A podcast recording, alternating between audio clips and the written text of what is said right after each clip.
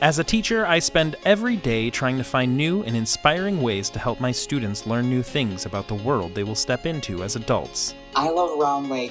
It's a family. I feel like it's a place to build lifelong friendships. As a teacher in Round Lake, I find inspiration the moment I walk in the doors and walk the halls of our school building. Nothing compares to kind of the love that the community has for each other. It's about the people and what they bring to the community. We find inspiration in all forms, but we know that ultimately our major inspirations are the amazing students we're privileged to work with, the new and familiar families that surround them, and the greater community we serve every day. And I think it's a privilege to work with Round kids.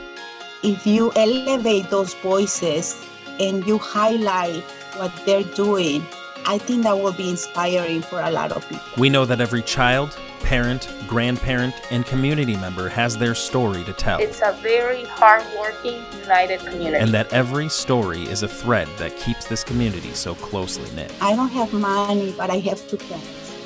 And I can I can give back to my community. This is the Round Lake Voice, an offering from your Round Lake School District, a platform for your story to be heard. Join us this coming school year as we spend time each month listening to your stories of courage and strength, love and loss, heartbreak and triumph, through your voices on the Round Lake Voice.